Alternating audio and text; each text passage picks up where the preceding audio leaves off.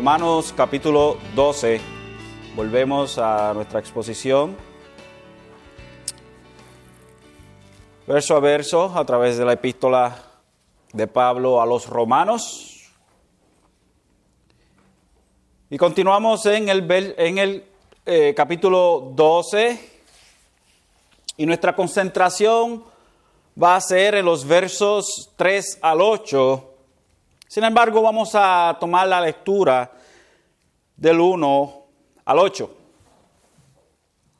Romanos 12, consideraremos los versos 1 al 8, pero nuestra concentración será del 3 al 8.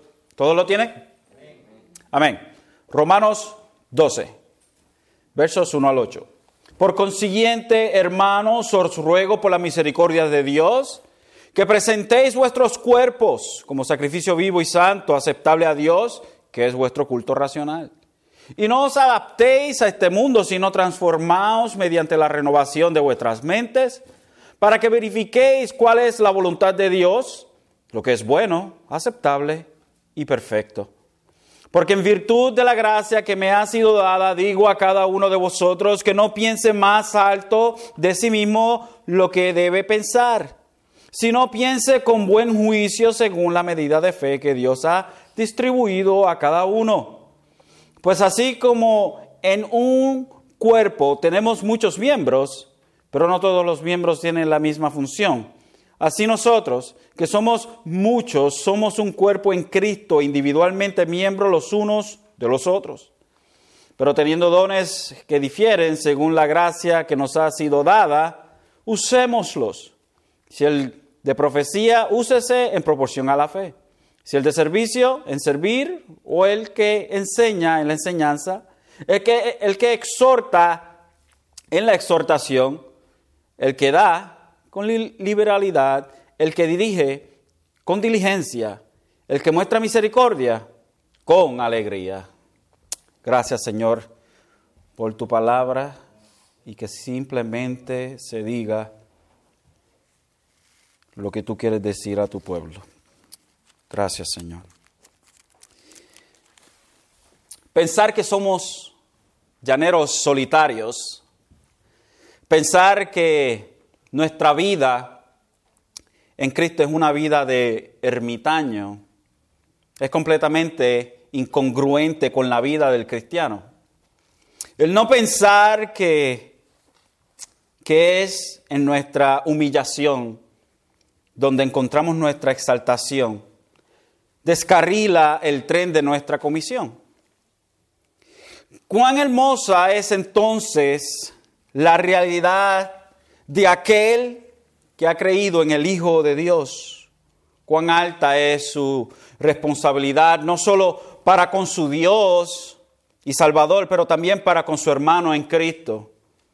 Cuán hermosa entonces es la realidad hermanos, y qué sublime es la comunión de aquellos que una vez fueron viles y ahora se les llaman santos. Cuán humilde es el corazón de estos que están dispuestos a echar a un lado sus propios intereses por los de sus hermanos. Después de todo, lo lógico es o después de todo, es lógico, porque es por la misericordia de Dios que podemos presentar nuestras vidas enteras como un sacrificio vivo y santo que es aceptable a Dios. Continuando así nuestra inconformidad a este mundo que vive contra Dios. Y de otra parte, continuamos nuestra transformación mediante la renovación de nuestras mentes, buscando entender así la buena, aceptable y perfecta voluntad de Dios. Ahora, ¿qué resultado o qué resultados prácticos se presentan en lo que Pablo ha estado diciendo en los primeros versos de este capítulo 12, donde Pablo nos habla tan claramente diciéndonos, hermanos, en vista de lo que se ha aprendido, en vista de lo que hemos visto en los primeros 11 capítulos, Os ruego por las misericordias de Dios que presentéis vuestros cuerpos como sacrificio vivo y santo, aceptable a Dios. Y este es nuestro, nuestro culto racional. Y más allá va el apóstol y dice, hermanos, y no os adaptéis o no se moldeen o sigan el no moldearse a este mundo, sino que sigan o si no sean transformados mediante la renovación de vuestra mente para que verifiquéis, para que sepáis, para que puedan escudriñar, para que puedan entender cuál es la voluntad de Dios, cuál es la buena, aceptable y perfecta voluntad de Dios. En la forma en que nosotros damos nuestras vidas a Dios, la forma en la cual nosotros entregamos todo lo que nosotros somos, cuerpo, arma, mente, todo lo que nosotros damos a Dios, toda esta entrega a nuestro Señor en vista de sus misericordias, de la gracia divina que Él ha provisto para nosotros en su Hijo Jesucristo, en la misericordia que Él mostró para nosotros al escogernos antes de la fundación del mundo poniendo así el castigo que nos toca a nosotros sobre su Hijo Jesucristo. Así, en, vista de estas misericordias, nosotros presentamos nuestras vidas a nuestro Señor. Y nos dice Pablo que no debemos adaptarnos a este mundo, porque esto sería contrario a nuestro culto racional a Dios el cual es racional porque hemos visto lo que Él ha hecho en nosotros y lo que Él ha hecho en su, en su, en su plan de redención a través del tiempo. Sería contradecir la obra que Dios ha hecho en cada nosotros si nosotros nos dejamos moldear por lo que el mundo nos dice. Si nos dejamos moldear por lo que el mundo quiere que hagamos. Se nos dice que no nos adaptemos, que no nos moldeemos a este mundo, a esta era, sino que seamos transformados, que haya una metamorfosis mediante la renovación de nuestra mente. ¿Y para qué es esto? Pues para que sepamos cuál es la voluntad de Dios. So, en vez de estar moldeados al mundo, nuestra mente es renovada para que seamos transformados por ende, entonces conocer cuál es la voluntad de Dios. Es imperativo para el creyente ser transformado a través de una mente renovada por lo que Dios ha hecho. Nuestra mente es renovada por lo que Dios ha hecho y por lo que Dios hace. ¿Para qué? para un solo propósito, para la gloria de Dios. Y a veces, a veces, a veces creo que nosotros tomamos un poco muy a la ligera el, estado en el cual nosotros estamos.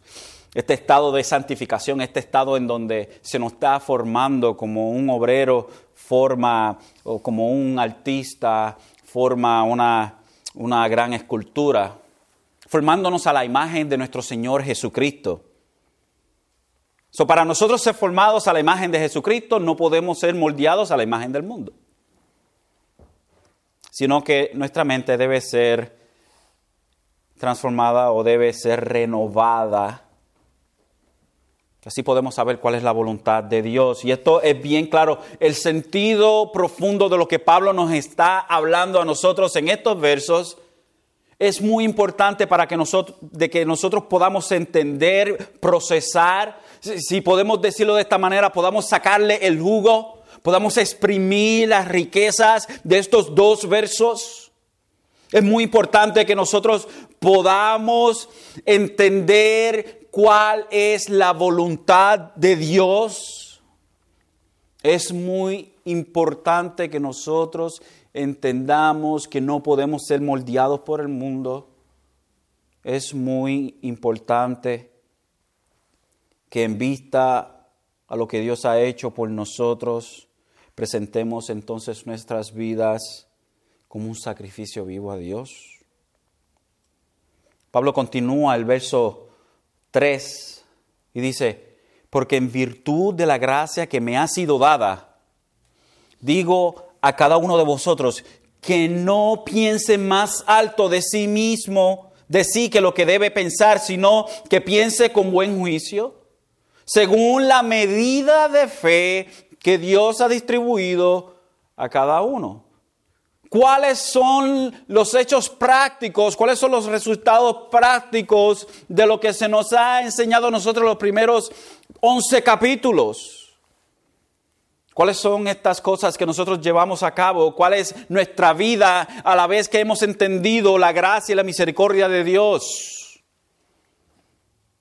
Una vez que hemos entendido su plan, una vez que hemos entendido el trabajo del Espíritu Santo en nosotros, una vez que hemos entendido su soberanía, una vez que hemos entendido el Evangelio, una vez que hemos entendido el trabajo de Jesucristo comparado con el trabajo de Adán, una vez que hemos entendido que el pecado que está en nosotros estará con nosotros hasta el día de nuestra final redención. Pablo nos dice, porque en virtud de la gracia que me ha sido dada, dice, digo a cada uno de vosotros que no piense más alto de sí que lo que debe pensar. Entonces, la primera parte de este verso nos, nos habla, porque en virtud de la gracia que, que se me ha sido dada. Y primero lo que Pablo está haciendo es que nos habla de la autoridad de lo que Él de lo que a Él se, le ha dado, de lo que a Él se le ha entregado. Esto es por supuesto el apostolado. Y en algunos versos, por ejemplo en Gálatas 2.9, Pablo nos habla y dice, y al reconocer la gracia que se me había dado, este regalo inmerecido, Jacobo, Pedro y Juan, que eran considerados como columnas, nos dieron a mí y a Bernabé la diestra de compañerismo para que nosotros fuéramos a los gentiles y ellos a los de la circuncisión. Cuando Pablo y Bernabé fueron a presentarse a Jerusalén a los apóstoles, se encontraron allí con Jacobo, Pedro y Juan.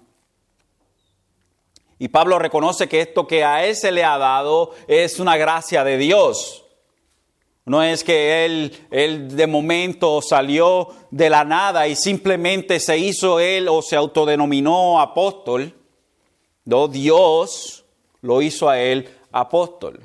No es como hoy en día en donde vemos muchos que se autodenominan apóstoles, aún no teniendo los requerimientos para ser apóstoles.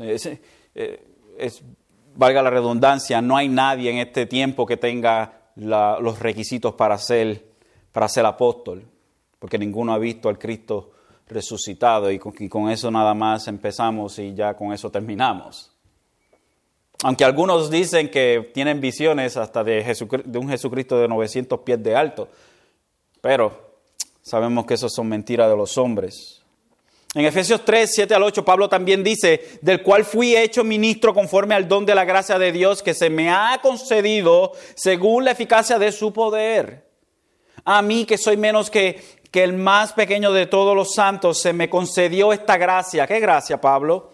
Anunciar a los gentiles las inescrutables riquezas de Cristo.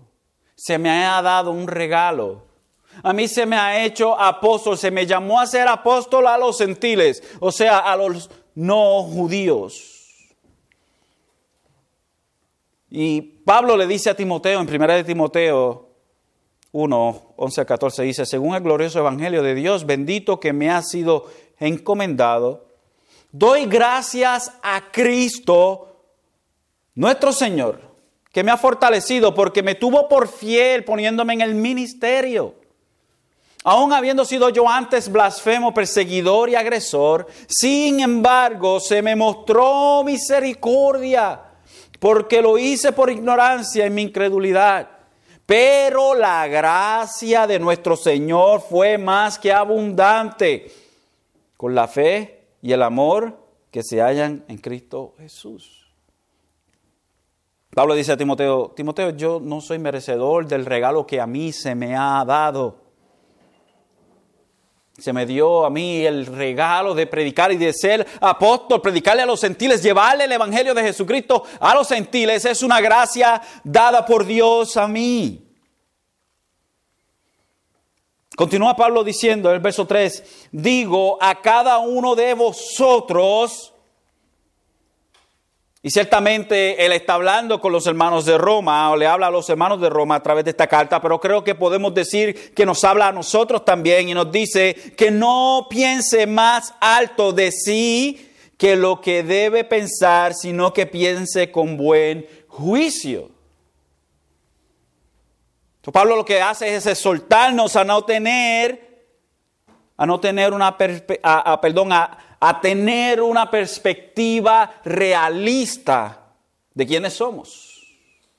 Pablo nos exhorta a tener una perspectiva realista de quiénes somos.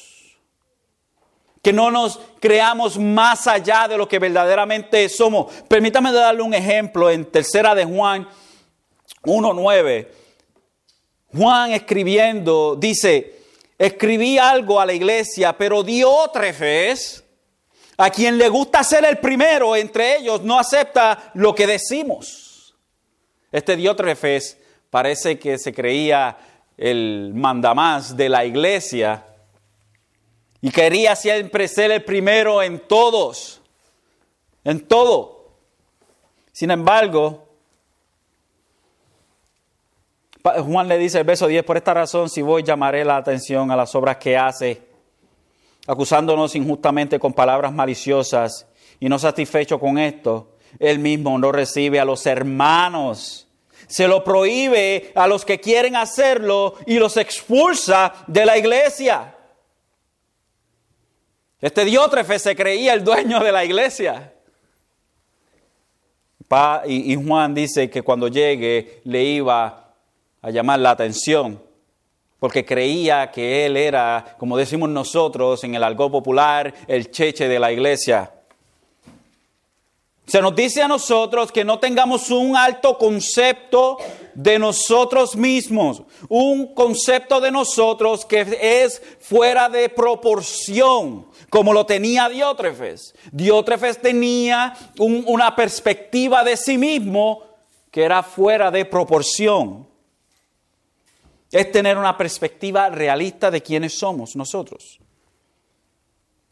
¿Y cuál es aquella regla a la cual nosotros nos medimos para saber cuál es, eh, si estamos nosotros eh, sobre, sobre, sobre proporcionando nuestro valor o sobre proporcionando nuestros, eh, nuestra realidad o estamos llevando mucho más allá de lo que en realidad somos?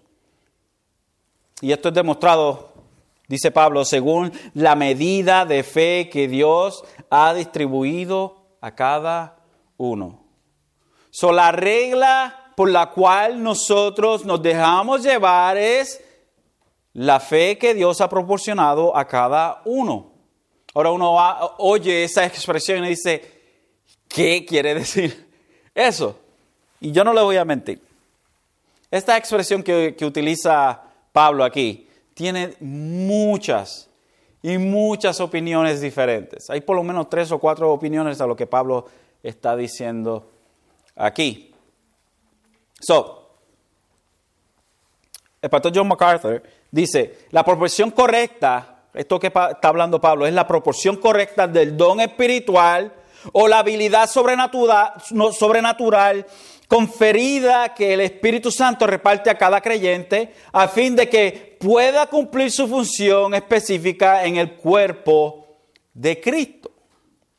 Es lo que Dios le ha dado a cada individuo y que esa persona debe llevar a cabo no más allá de lo que Dios le ha dado, pero conforme a lo que Dios le ha dado. Ligon Duncan dice, Pablo está pidiendo una sobria autoevaluación. Y yo creo que esta es la, expresión que más eh, eh, detalle da. Es una sobria autoevaluación. Cuando hablamos de sobrio, estamos hablando de alguien que no está bajo la influencia de algo. Pablo manda a los hermanos que no estén bajo el yugo o bajo la influencia del alcohol, sino que estén bajo la influencia del espíritu. Que no estén embriagados con el alcohol, pero que estén llenos, o no estén llenos de mosto de alcohol, pero que estén llenos del Espíritu Santo. Que sean llevados o guiados no por el alcohol, pero por el Espíritu Santo. Y nosotros cuando hacemos una evaluación, una introspectiva, una autoevaluación, lo hacemos sobriamente. Debe ser sobriamente. Entonces no estamos bajo la influencia de que somos más que otra persona o que estamos o que debemos llevar, debemos llevar a cabo algo que no nos toca a nosotros, sino que tenemos una sobria autoevaluación de quién realmente somos. Ser realista acerca de nosotros mismos. Eso por un lado significa darse cuenta de que todo don que tenemos es solo eso, un don de Dios. Que nosotros no creamos nuestros dones, sino que Él los creó en nosotros. Por otro lado, el que quiere que seamos, él por otro lado, Él quiere que seamos conscientes de lo que son nuestros dones. So, entonces, a cada uno se le da de acuerdo a la medida, o cada uno, perdón, déjeme, leerlo para tenerlo exacto, según la medida de fe que Dios ha distribuido a cada uno. La evaluación está basada según la medida de fe que Dios ha distribuido a cada uno. Entonces, cuando nosotros miramos lo que nosotros somos y lo que Dios nos ha dado a nosotros una vez que hemos venido a ser creyentes, ese estandarte entonces es medido según lo que Dios nos ha dado a nosotros. So que nosotros tenemos como regla lo que Dios ha hecho. Tenemos como estandarte a nuestro Señor Jesucristo. Y si nuestro estandarte es nuestro Señor Jesucristo, entonces cada uno de nosotros no puede tener una alta, eh, ¿cómo se diría? Una alta evaluación de sí mismo. Si Jesucristo es el estandarte, entonces nuestra autoevaluación, sea lo que sea, sea el más grande evangelista del universo, siempre se queda corta y a la misma vez todos somos iguales. Aunque todos tenemos diferentes formas de llevar a cabo nuestra, nuestra labor aquí en la iglesia, todos al fin y al cabo nos quedamos cortos al estandarte de Jesucristo. Eso es hacer una autoevaluación de acuerdo a lo que Dios nos ha dado a nosotros. Y, y, lo clave es a lo que Dios nos ha dado. Porque ninguno de nosotros nació con esos dones. Que ninguno de nosotros formó ese don. Sino que ese don es dado. Y como es dado entonces, Dios el que lo da, entonces nuestra medida debe ser de acuerdo a como Dios lo ha dado no de acuerdo a nuestra opinión, sino de acuerdo a lo que Dios ha dado, la proporción correcta del don espiritual o la habilidad sobrenatural, conferida que el Espíritu Santo reparte a cada creyente, para que a fin de que pueda cumplir su función específica en el cuerpo de Cristo. Primera de Pedro 4:10 nos dice, según cada uno ha recibido un don especial, úselo sirviéndoos los unos a los otros como buenos administradores de la multiforme gracia de Dios. Y vemos el tema en el cual Pablo está introduciéndonos. Pablo nos primero nos dice que hagamos una autoevaluación y que no nos sobrevaloremos, que no nos demos un precio más alto del que nos toca a nosotros. Efesios 4:7 dice, pero a cada uno de nosotros se nos ha concedido la gracia conforme a la medida del don de Cristo. Pero a cada uno de nosotros se nos ha concedido la gracia, el regalo conforme a la medida del regalo de Cristo. Por tanto, dice, cuando ascendió a lo alto, llevó cautivo a una hueste de cautivos y dio dones a los hombres. Solo que nosotros tenemos lo que Dios ha provisto para nosotros, para nosotros servir en la iglesia, es dado por Dios. Y yo creo que ese es el, el, principio que cada uno de nosotros tiene que tener. Que lo que Dios nos ha dado a nosotros, que lo que Dios, ese regalo, ese don que Dios nos ha dado, viene de Él. Y si nosotros comenzamos con eso, de que viene de Dios, entonces nuestra autoevaluación no es basada en simplemente lo que nosotros podamos o no podamos hacer, pero es evaluada o es, o es hecha o es comparada con lo que Dios ha hecho. El verso 4 nos dice, pues así como un cuerpo tenemos muchos miembros, pero no todos los miembros tienen la misma función. Así nosotros, que somos muchos, somos un cuerpo en Cristo e individualmente miembros los unos de los otros. Yo creo que esto es un tema que hemos tocado extensivamente, lo que es nuestra función dentro del cuerpo de Jesucristo. Y Pablo lo que utiliza es esta imagen del cuerpo, el cual, al cual pertenecen muchos eh, miembros, los cuales tienen diferentes funciones.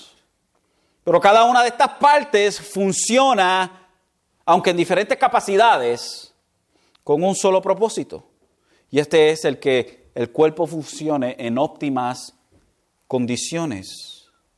Colosenses 1:24 dice, ahora me alegro de mis sufrimientos por vosotros y en mi carne, completando lo que falta de las aflicciones de, mi, de Cristo, hago mi parte por su cuerpo, que es la iglesia.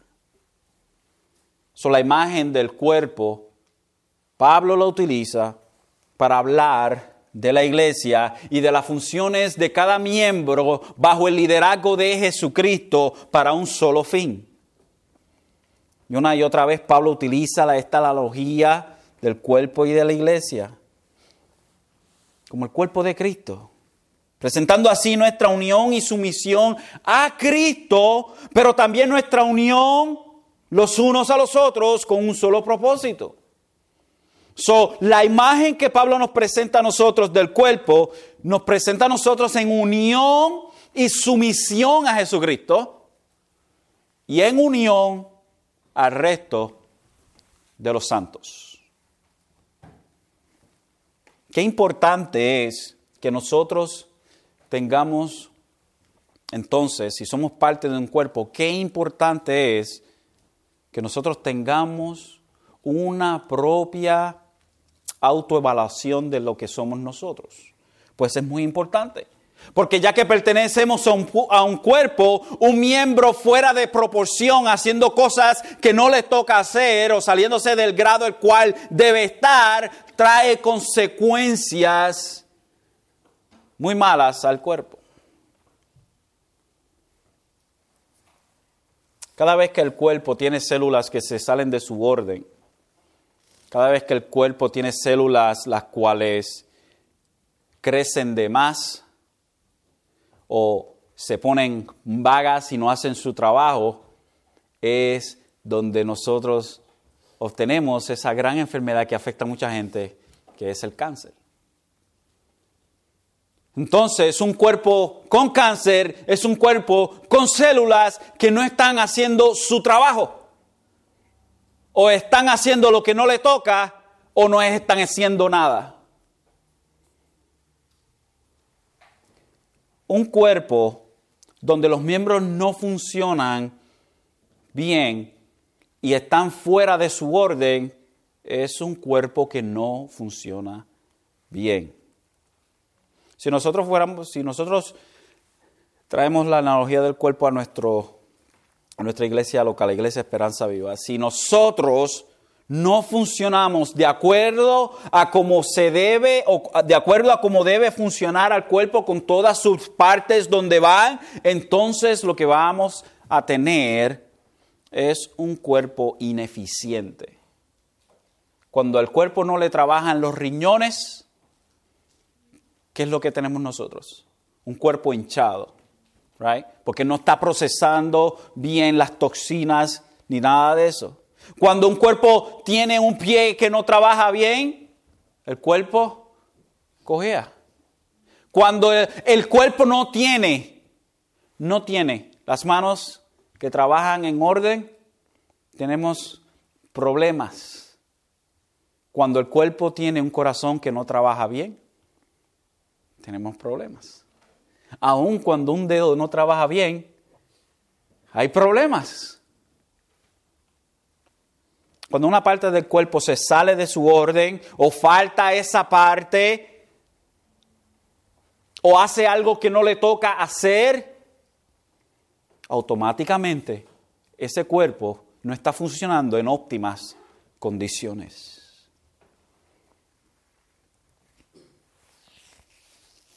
El cuerpo somos nosotros y la cabeza es Jesucristo. Efesios 1.22 dice, y todo sometió bajo sus pies y a él lo dio por cabeza sobre todas las cosas a la iglesia, la cual es el cuerpo, la plenitud de aquel que lo llena todo en todo. Nosotros como iglesia somos el cuerpo de Jesucristo.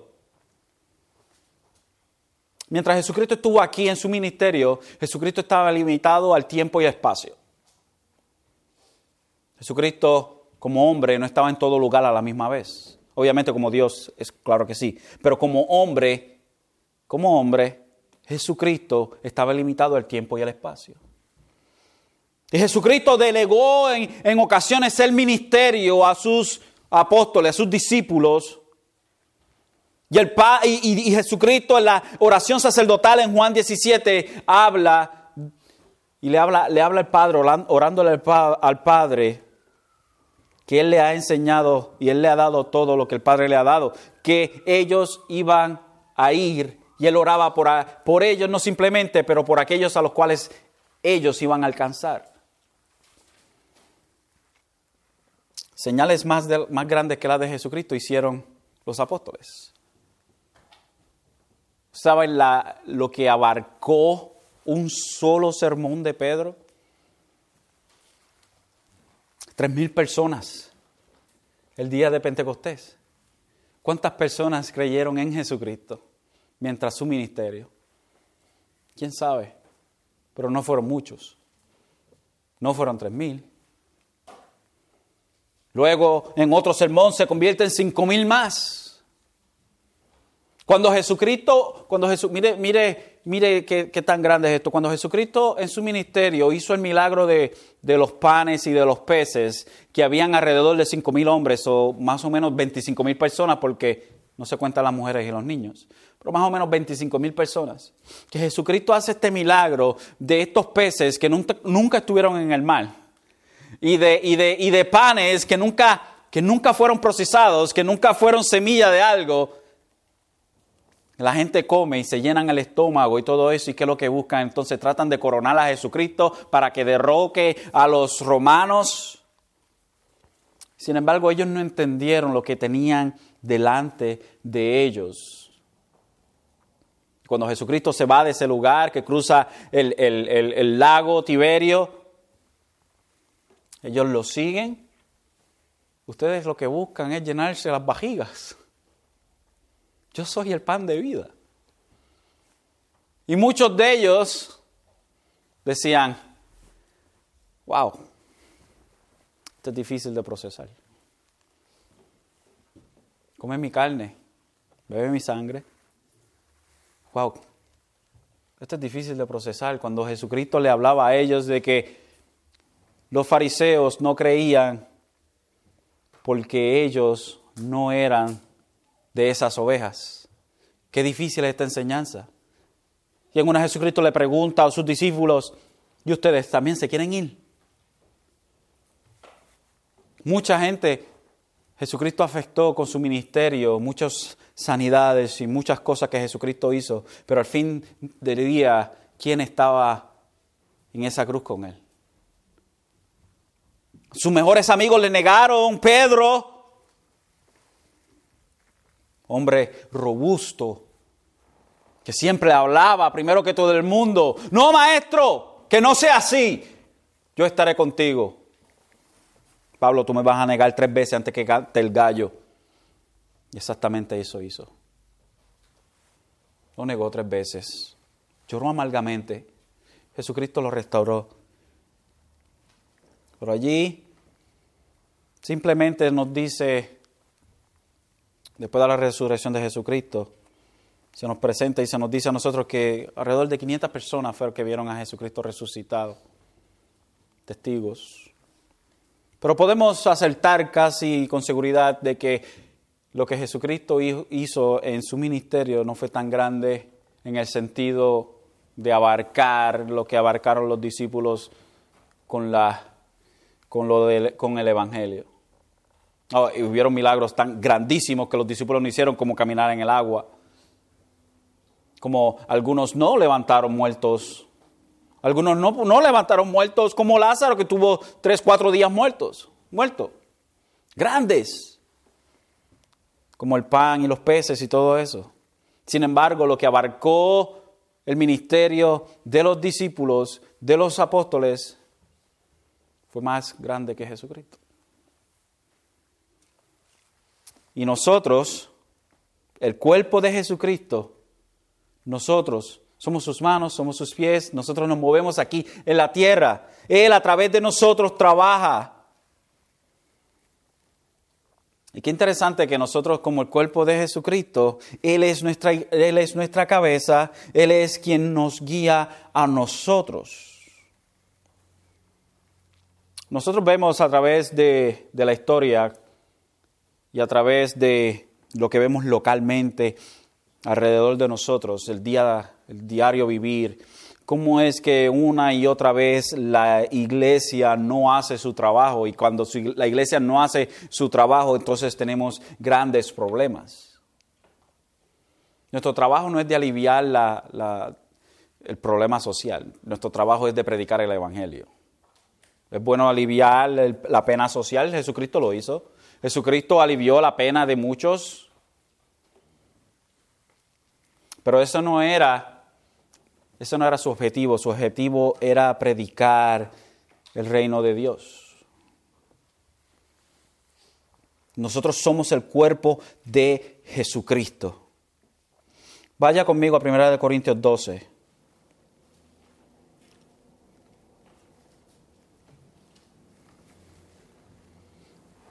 Primera de Corintios 12, 13 al 20.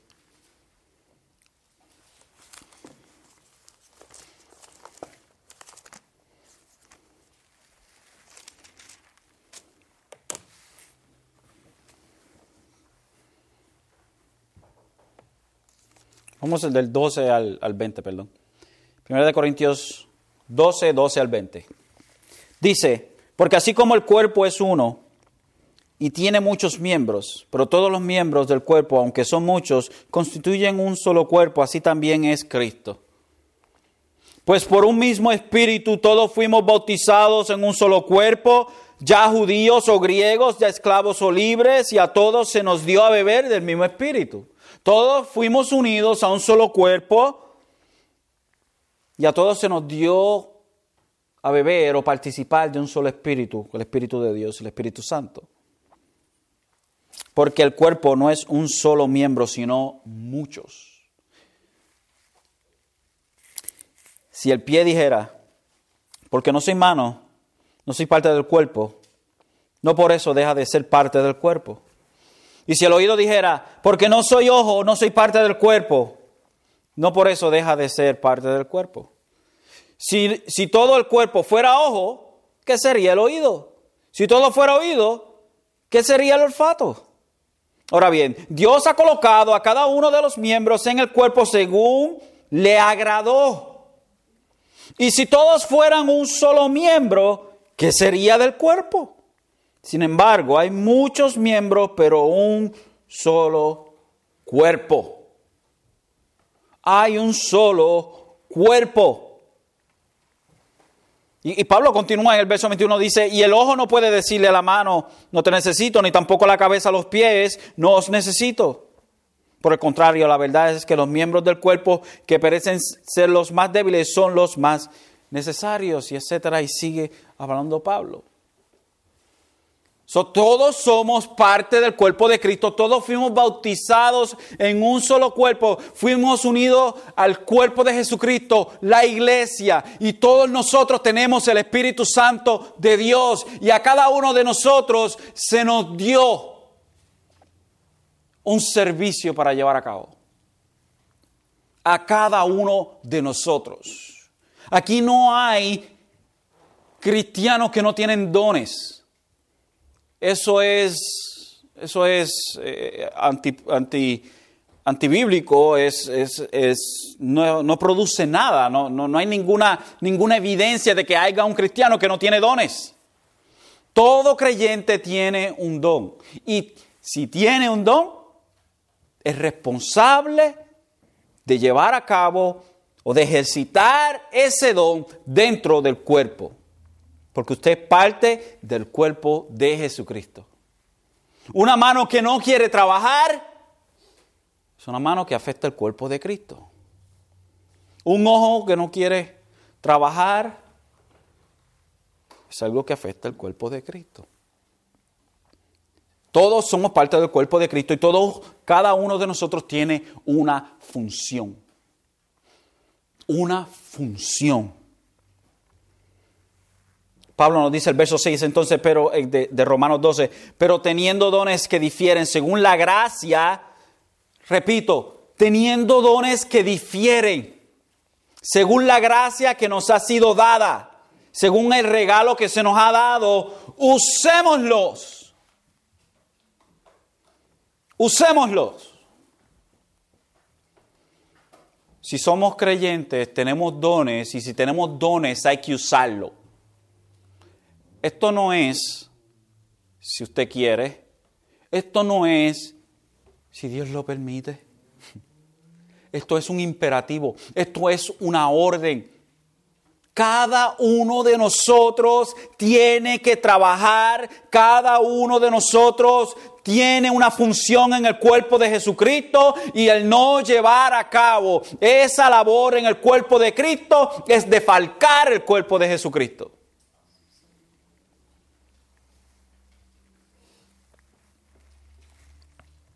Y no estoy hablando de habilidades que todo el mundo tiene. No. No estoy hablando de habilidades que todo el mundo tiene, que, que un incrédulo tiene. De eso no es lo que estamos hablando. No de talentos que todo, que todo el mundo tiene. Mucha gente que tiene muchos talentos, pero no estamos hablando de eso. A veces puede coincidir que una persona tiene un talento de, hablar y, que Dios lo utilice esa persona como, como un predicador, puede coincidir, pero hay ocasiones que no es así. Hay ocasiones donde una persona no tenía ese talento de hablar y de comunicarse, y Dios en su gracia y misericordia, cuando vino a Él, le ha dado a esa persona una habilidad de expresar su palabra como nunca. A veces pueden coincidir. A veces puede que coincida aún el trabajo secular de uno con, lo que uno hace en la iglesia. Y esto lo vamos a, a ver aquí en un momento. No porque yo esté tocando ese piano, ese es mi don espiritual. No. Yo tocar el piano no es un don espiritual, es una habilidad. Si llega a ser así, bendito, todos los que tocan piano mucho mejor que yo afuera, tuvieran entonces es un don. Pero eso no es así. El yo trabajar en la iglesia, el yo trabajar en la iglesia, el usted trabajar en la iglesia es una responsabilidad, es una obligación, es un mandato de Dios. Pablo entonces nos da una lista. Y, y, el sentido de Pablo aquí en esta lista que él nos va a presentar ahora no es necesariamente presentar los dones, pero presentar la diferencia de ellos y las capacidades que Dios ha dado. Pablo dice, pero teniendo dones que difieren, o sea, exaltando el hecho de que hay diferencia, que no todo el mundo tiene el mismo don. Y, lo he hablado en otras ocasiones. Cada don de una persona es diferente aún, aunque en lo externo ese don se llame lo mismo. O sea, yo puedo tener el don de predicar, de, pastorado y todo eso, pero alguien puede tener ese mismo don, pero esa persona no se desempeña en la misma manera que yo. Hay algunos que tienen un grado más alto, que Dios le ha dado aún más, una medida de fe aún más alta a ellos grandes predicadores, grandes pastores a los cuales Dios le ha concedido pastorear grandes iglesias para la gloria de su nombre. A otros que Dios le ha concedido menos. Pero su función es igual de importante. Es igual de importante. Pablo en esta lista entonces dice, pero teniendo dones que difieren según la gracia, o sea, según Dios, esto es conforme a Dios, no conforme a nosotros, que nos ha sido dada, usémoslos. Y entonces empieza a darnos una lista de algunos dones. Y esto no es exhaustivo. Nuevamente, no es la, la idea de Pablo presentar una lista exhaustiva. Yo creo que podría estar escribiendo ahí por buen rato. Pero eso no es la idea de Pablo. Es presentar las diferencias y las cosas que se deben hacer. Dice, si el de profecía, úsese en proporción a la fe. Uno de los dones más controversiales es el de profecía, eso no lo podemos negar. Dios nos ha dado diferentes capacidades y proporciones para llevar a cabo nuestra labor de servidumbre. Y el Pablo enumerar estos dones que son impartidos por Dios nos presenta este de profecía. Y el don de profecía no es, no es necesaria o no era necesariamente todo el tiempo dar nuevas revelaciones. El, el, problema que tenemos es que cuando oímos el don de profecía, oímos, alguien está diciendo el futuro. o, Dios, o alguien está hablando directamente de Dios con una nueva revelación. No, tenemos que sacarnos eso de nuestra mente. El don de profecía no necesariamente era todo el tiempo dar nuevas revelaciones, sino que también es reiterar lo que Dios ya ha revelado. Y Pablo indica que este don ha de usarse de acuerdo a la proporción de la fe. ¿Qué quiere decir esto? Aquí, a diferencia del verso 3, nos habla de la fe con el artículo definido, la fe, o sea, el Evangelio. El cuerpo de doctrina cristiana. Mire, una idea. Judas 3. Judas 3 Dice, amados, por el gran empeño que tenía en escribiros acerca de nuestra común salvación, he sentido la necesidad de escribiros exhortándoos a contender ardientemente por la fe. A contender por la fe que de una vez para siempre fue entregada a los santos un llamado a contender por la fe, un llamado a contender por lo que ya hemos aprendido, por el conjunto de doctrinas que se nos ha dado a nosotros a través de los apóstoles. So, Pablo dice, si el de profecía, úsense en proporción a la fe. Que el que profetiza lo haga a la par con lo que ya se ha enseñado. Usted nota que todos estos profetillas de ahora siempre tienen algo nuevo que nunca jamás nadie había conocido. Siempre, siempre quieren traer algo nuevo, algo innovador, para que no sé cuál es la idea, porque el don nunca fue de esa manera. El don era revelar en ocasiones algo nuevo que Dios estaba dando. Sin embargo, hoy en día, profetizar es reiterar lo que ya Dios ha revelado en su palabra. Reiterar lo que Dios ha dado o ha revelado en su palabra. ¿Qué es lo que yo estoy haciendo aquí? Estoy reiterando lo que Dios ya ha revelado. Yo no estoy dando revelación nueva. Quizás algunas de, de, las cosas que se están enseñando son nuevas para ustedes, pero la iglesia tiene dos mil años de enseñanza que han fluido de los apóstoles. Y lo que estoy enseñando no es nada nuevo. Son nuevo para ustedes, va a ser nuevo para muchos recién convertidos y todo eso, pero no es nuevo. Es muy viejo. Y si es algo nuevo, tenemos problemas. John MacArthur dice, también puede ser una referencia a la manera personal a la que el creyente entiende y aplica el Evangelio. Sin embargo, yo creo que es más lo que habla sobre el cuerpo de doctrinas. El verso 7 Pablo dice, si el de, el de servicio en servir o el que enseña en la enseñanza, el que exhorta en la exhortación, el que da con liberalidad, el que dirige diligencia, el que muestra misericordia con alegría. cuando nos habla de que sirve, son gente que sirven sin esperar nada, solo lo hacen para la gloria de Dios en la edificación de sus hermanos.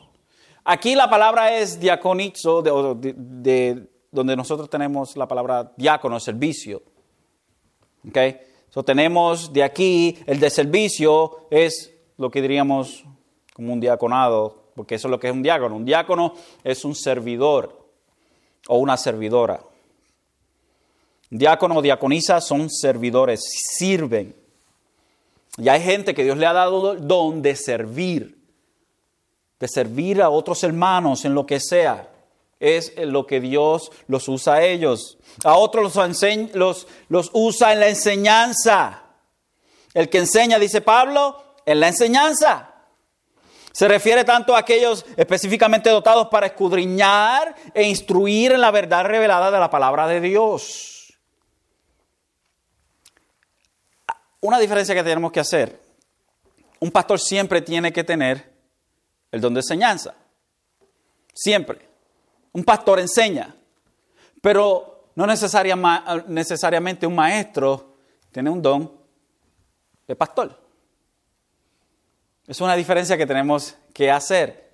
Siempre un pastor tiene que enseñar, pero no un maestro tiene que ser necesariamente un pastor. ¿Okay? Dice, el que solta en la exhortación, el don que capacita al creyente para que pueda hacer llamados eficaces a sus semejantes, a que obedezcan y sigan la verdad de Dios. Puede usarse en sentido negativo, de amonestar y corregir, con respecto al pecado también. El que da, que dé con liberalidad estos están dotados para contribuir al sostén emocional o material de otros. El que dirige, que lo haga con diligencia. Los que presiden son buenos organizadores y directores. Y el que muestra misericordia, que lo haga con alegría.